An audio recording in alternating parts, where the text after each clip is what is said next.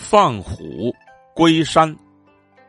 这个典故最早出自西晋史学家司马彪所著的《零陵先贤传》，讲的故事是：三国时期群雄逐鹿，经过赤壁大战，曹操大败而回，刘备的实力得到了空前的增强，但是还不够好。刘备和孙权都把眼睛盯在四川，因为那里地理位置优越，资源丰富。足可以成就一番大业，但是曹操早就想统一中原，便牵制住了孙权的力量。刘备、孙权一时间都无法对四川下手。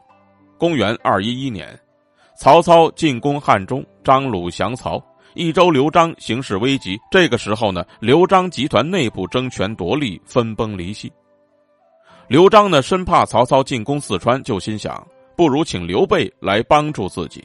共同抵御曹操，于是呢，就派法正去迎接刘备，但是他手下的谋士刘巴呢，却规劝他说：“主公啊，那刘备是个英雄，如果让他入蜀，必然会危害到您的权益，因此您不能让他入蜀啊。”可是刘璋呢，根本就不听刘巴的劝告，仍然派法正前往。刘备得讯，喜不自胜，正中下怀。这不正是他进军四川的大好机会吗？他就派关羽留守荆州，亲自率部族万人进入益州。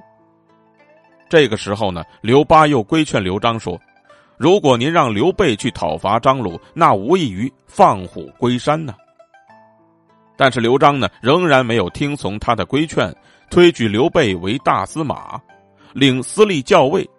刘备呢，也推举刘璋为镇西大将军，领益州牧。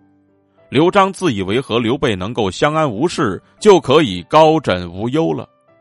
有一天呢，刘备接到了荆州的来信，说曹操兴兵攻打孙权，刘备呢就请刘璋派出一万精兵以及军粮前去助战。可是刘邦呢，却怕削弱了自己的力量，只同意派出四千老兵出川。